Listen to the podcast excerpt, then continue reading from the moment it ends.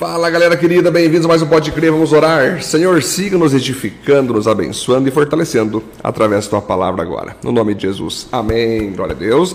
Vamos seguir então para Deuteronômio capítulo 4, onde Moisés vai continuar o seu discurso, né? Dizendo que eles deveriam seguir obedecendo a Deus, da mesma maneira que eles tinham obedecido até aqueles momentos chegando à terra de Canaã. Lembrar o que tinha acontecido com os desobedientes saber que eles só tinham um Deus, só existia um Deus e não outros deuses, como outras nações ali adoravam, e por isso então eles não deveriam, em hipótese alguma, ao entrar na terra prometida, é, em algum momento se desviarem, tentar adorar outros deuses, outros ídolos, porque o único Deus não tem forma humana, não tem forma nenhuma para ficar fazendo esculturas. Ele vai dizendo ali para não esquecer das experiências que eles tiveram com o Deus do fogo consumidor no monte, e vai dizer ali muitos princípios para eles lembrarem, para eles continuarem perseverando e jamais se desviarem. Como também vai dizer, para que eles jamais acrescentem nada às leis de Deus e nem tirem nada das leis de Deus, porque eles vivendo na íntegra da palavra, eles seriam abençoados, seriam seguros e protegidos. Agora, vivendo fora disso, seriam amaldiçoados e perseguidos. Então, nós vamos ver aqui, por exemplo, a primeira parte do texto, olha só.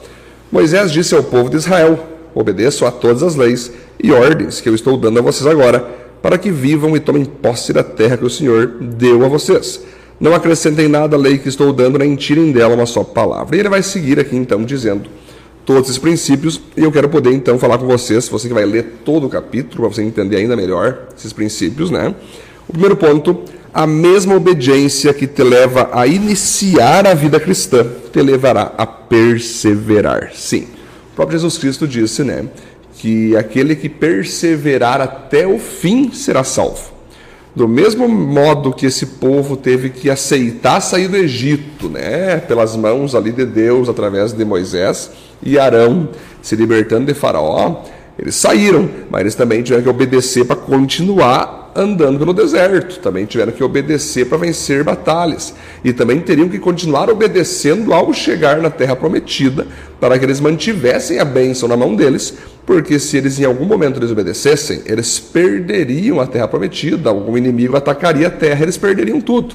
Ou seja, a mesma obediência que levou você a vir para Cristo, levou você a, a vir para a igreja, a buscar uma nova vida, essa mesma obediência tem que ser ativada o tempo todo, diariamente, para que você siga perseverando em Cristo.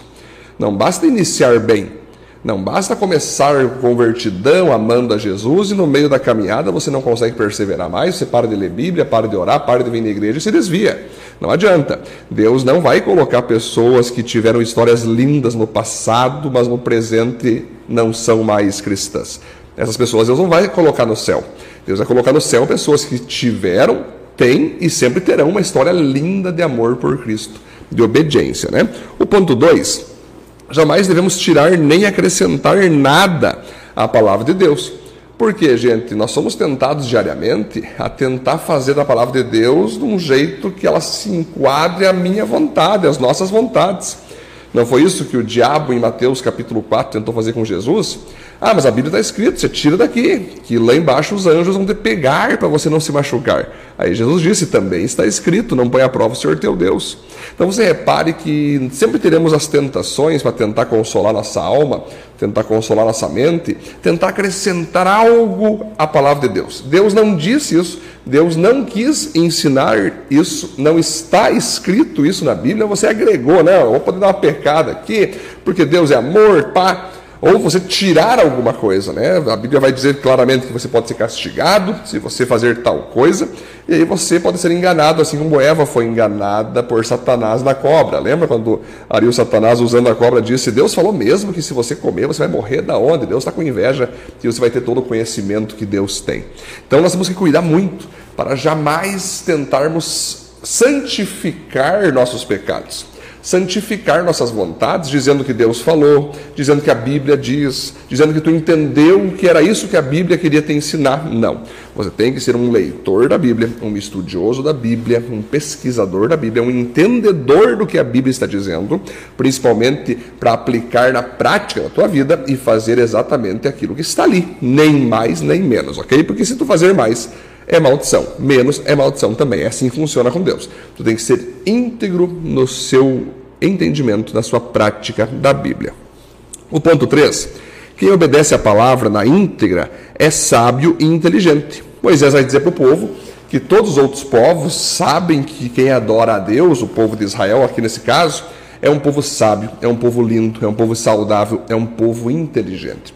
O próprio povo que não é crente, assim como nos tempos de Moisés de Israel, sabe dizer e sabe afirmar e reconhecer que uma pessoa cristã cheia do Espírito Santo, ela é mais saudável espiritualmente, ela é mais emocionalmente curada, ela é mais paciente, pacífica, ela é mais, ela é mais pura, ela é mais santa, ela é mais dominadora daquilo que muitas vezes tenta tirar ela do sério, ela tem domínio próprio, ela tem frutos, resultados, é uma pessoa leal, íntegra, uma pessoa de confiança. Então, quem pertence ao povo de Deus tem uma inteligência é, superior que vem de cima, vem do céu para a terra. Conseguem discernir motivações, conseguem entender contexto, seja político, religioso, espiritual, social, econômico. Pessoas cheias do Espírito Santo sempre serão as mais inteligentes, sempre serão as que mais se destacam, sempre serão as que mais irão falar bem, as que mais irão impactar. Esse é o benefício de quem segue a Deus. É, agora, o contrário também é verdadeiro. Uma pessoa que não é cheia de Espírito Santo, que não tem Espírito Santo, que vive se prostrando a ídolo, adorando Satanás, vivendo no pecado, é uma pessoa tola, uma pessoa que não entende as coisas, uma pessoa que esquece fácil as coisas. Então, você repare que ser cristão, além de ser maravilhoso, a melhor coisa que existe na Terra, tem esse benefício de nós sermos pessoas compreensivas e inteligentes, né? mais do que as outras. O ponto 4, aqui, gente, olha só que interessante. Só há um Deus mesmo que outras nações acreditem que existam vários outros deuses. Quando você ler deuses ali na Bíblia, como D minúsculo, você tem que entender que não existem outros deuses. A Bíblia está dizendo que outras pessoas, outras nações acreditam que existam outros deuses, porque eles acham que Deus se faz com madeira, então eles mesmos constroem um ídolo, uma imagem de uma mulher, uma imagem de um homem, uma imagem de um animal. Eles fazem imagem do sol. Alguns adoram lua, estrela, como o próprio Moisés vai dizer aqui, para que não caiam nessas tentações ao entrar na terra prometida de tentar prestar adoração ao sol e à lua, porque o próprio Deus que criou, o único Deus que criou, então é ridículo você adorar aquilo que Deus criou, né? Mas outras nações adoram a, água, adoram é, bichos, animais, e são centenas de deuses. Se você for para a Índia, tem milhões de deuses, fazem do mosquito um deus, da vaca um deus, do boi, da cobra um deus, mas a gente sabe que tudo isso são criaturas de Deus, né? Então o que acontece? Ao uma pessoa, né, uma nação se prostrar para ídolos, o que ela está se prostrando na verdade é para o diabo, é para Satanás e seus demônios que estão fazendo, estão tirando elas do real propósito que é adorar ao único Deus. Então, você ler deuses com letra minúscula, leia demônios, leia é, é, incompetência espiritual do homem, desobediência, incoerência. É óbvio que só existe um Deus sobre tudo e sobre todos. Então, quando nós analisamos aqui, por mais que você vá para qualquer região desse planeta, qualquer nação desse mundo, não é porque eles acham que adoram outros deuses que aqueles deuses existem. Não eles estão errados. Eles estão prostrados à madeira, prostrados a animais, prostrados a criações que o próprio Deus fez estão errados. Estão cegos e precisam abrir seus olhos para ver que só existe um único Deus. Então nós precisamos sempre lembrar disso, que Deus é um só e como ele é um só, só existe uma maneira de agradá-lo, que é obedecendo a sua única palavra. Né? Vamos seguir do ponto 5 aqui. Devemos ensinar as próximas gerações sobre Deus. Moisés vai continuar seu discurso dizendo ali que deveria ser ensinado para os filhos, para os netos, para os bisnetos. Toda essa lei que Deus estava dando, que, que há um só Deus, um Deus santo, que o povo tem que ser santo, que o povo tem que ser puro, para que se perpetue cada vez mais o reino de Deus avançando.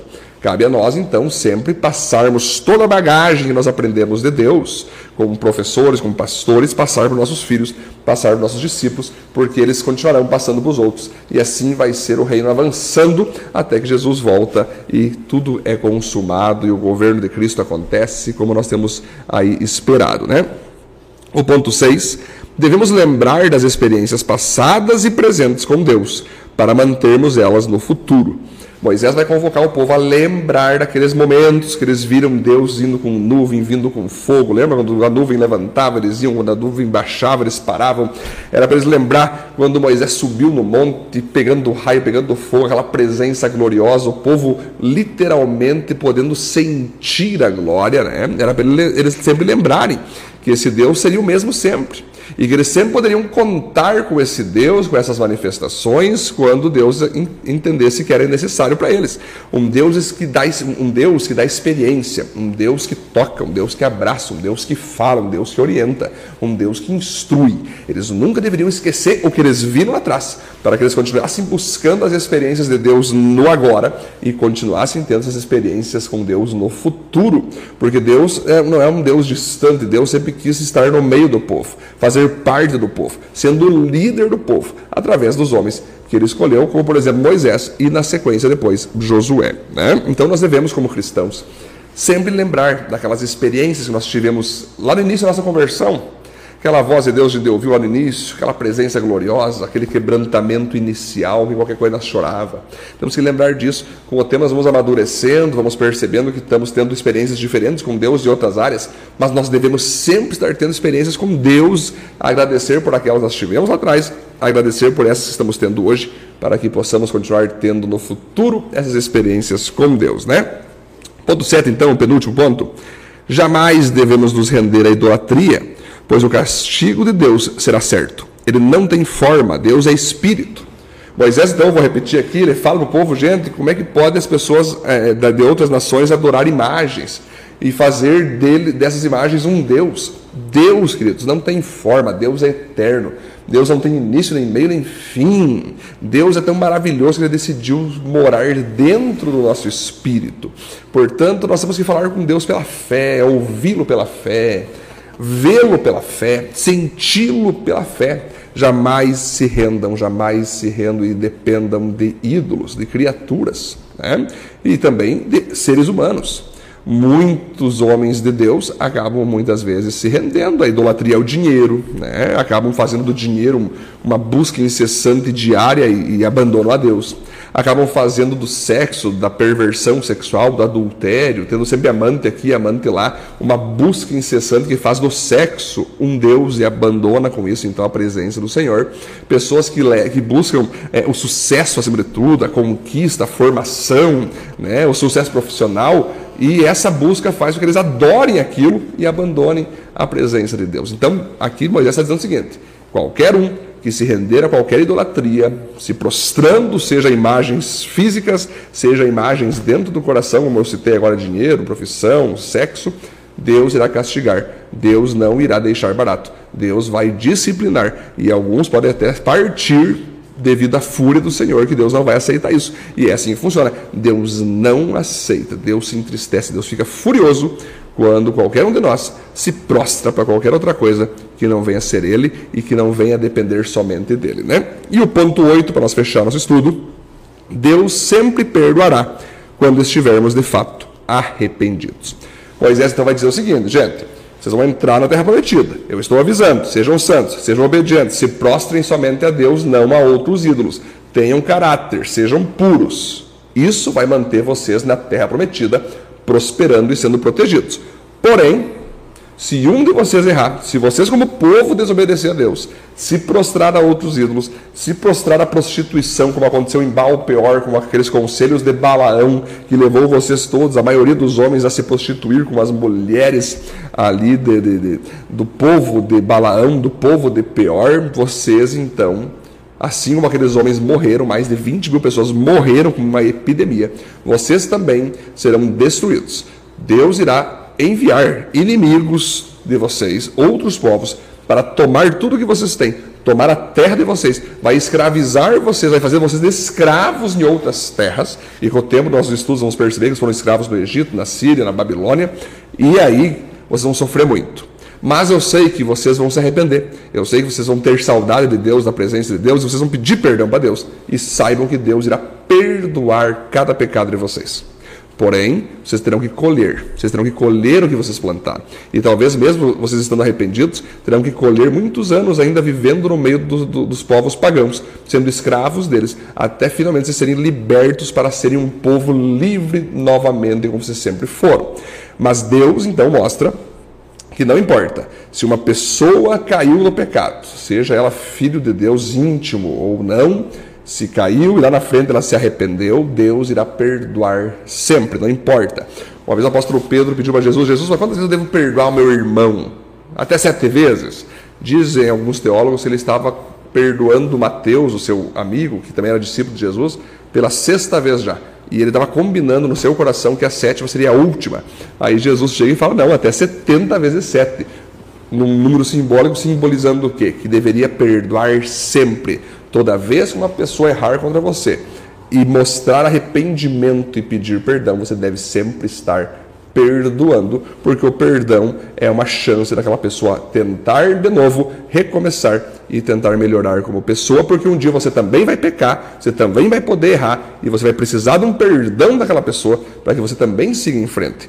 Se você perdoar aquela pessoa, outra pessoa vai te perdoar e eu, Deus, também te perdoarei. Agora, se você não perdoar, outras pessoas não te perdoarão e eu, como Deus, também não te perdoarei, porque o perdão é necessário para todos, é ambos os lados. Uma mão lava a outra, ou melhor, um perdão perdoa o outro e assim todos, todo mundo vai crescendo, todo mundo vai avançando, amadurecendo. Ok, gente? Esse foi mais um estudo, então, Deuteronômio 4, que o Senhor siga nos abençoando e falando no nosso coração. Vamos orar?